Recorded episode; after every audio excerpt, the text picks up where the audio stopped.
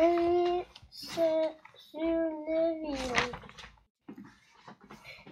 to Tewksbury what is his place at ten years old Annie catched her brother James and flew at the building in front of her with her other hand and she rubbed her red puffy eyes. She hugged and the man who had brought them here would not think she had been crying. Her eyes were swollen because of a sickness that had left her almost oh, that had left her almost blind. This new theory answered the man. You this new, new experience answered the man. A home for for the poor. You and your brother were living here for a while.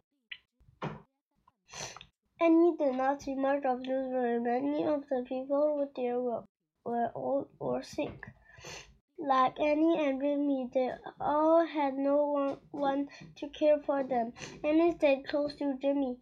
I take care of you, she told him. Jimmy was lame, and the pain in his leg grew worse every day.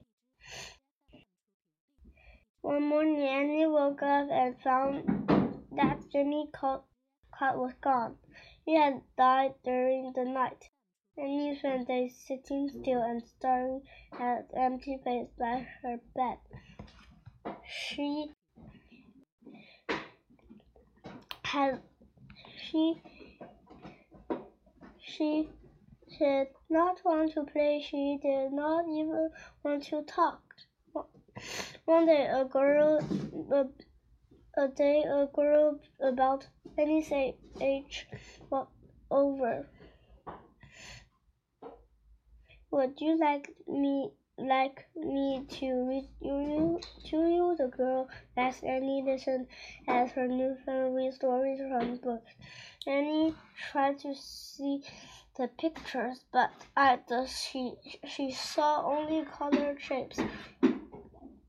I want to learn to read too, and Annie thought.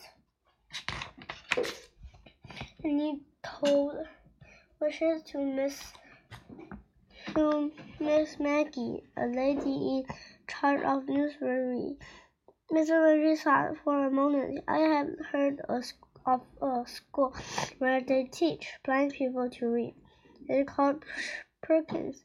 I even read of a Lady Perk who is both blind and deaf. Bridgman, Bridgman, Bridgman is her name. She had learned many things at the school. Miss Maggie voice became sad.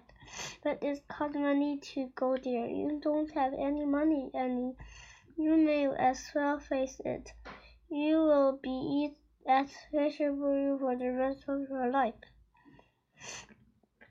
No, I won't, said Annie. Somehow I'm going to the to that school and, and I am going to learn to read. The, the scout of school never left Annie's mind. One day some men came to expect hmm, this is your chance, Annie whispered a friend. One of those men assembled and knows about Perkins, the school for the blind. As Annie were about to leave, Annie ran to help the man. Mr. Reverend, he cried, I want to learn to read. Please go. Mm, let me go to Perkins. Annie was told back to her room. Weeks passed. Annie kept waiting and hoping.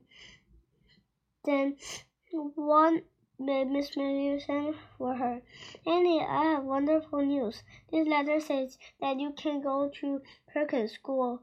For the blind, I won't have you pay a, pay a cent.